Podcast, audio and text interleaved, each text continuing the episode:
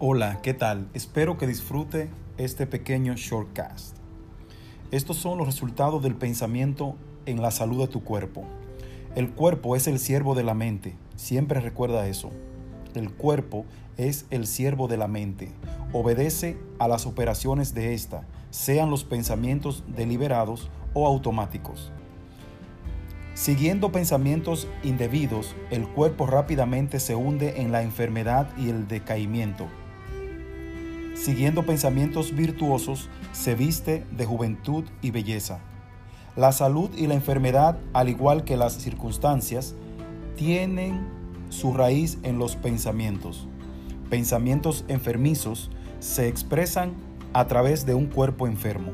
Se ha sabido que los pensamientos de temor matan a un hombre tan rápido como una bala y continuamente matan a miles de gentes.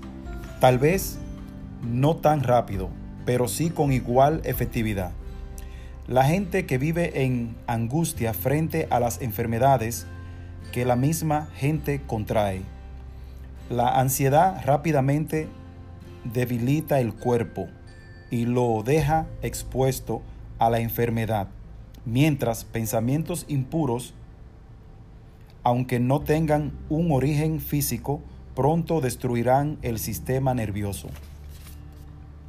Pensamientos energéticos de pureza y dicha producen un vigor y gracia corporal.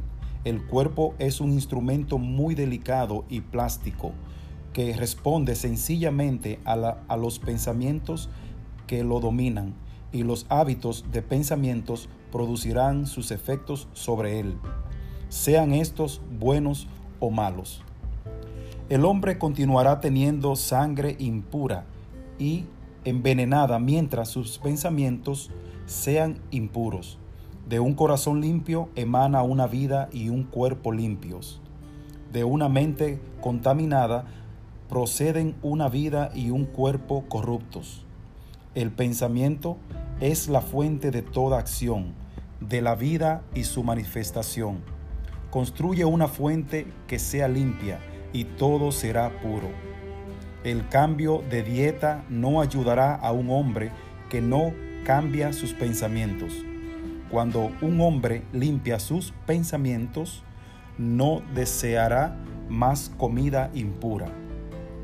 Si desea perfeccionar su cuerpo, sea celoso con su mente.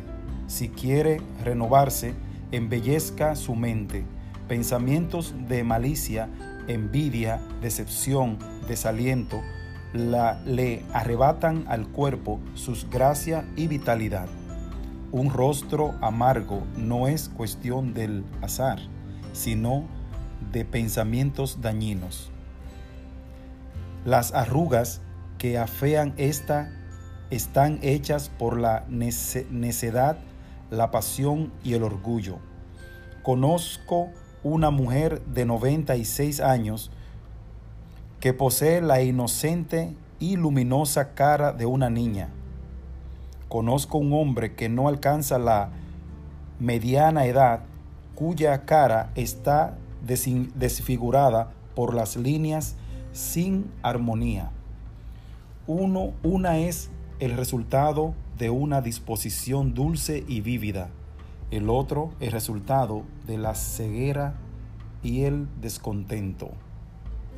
Así que espero que este pequeño shortcast te sirva para que ayudes a otro también a entender que en tu pensamiento está la llave de todo sentimiento de tu cuerpo sea de salud, sea de belleza física, sea económica, sea armonía, todo está en tu pensamiento. Así que espero que este pequeño shortcast te ayude y por favor compártelo.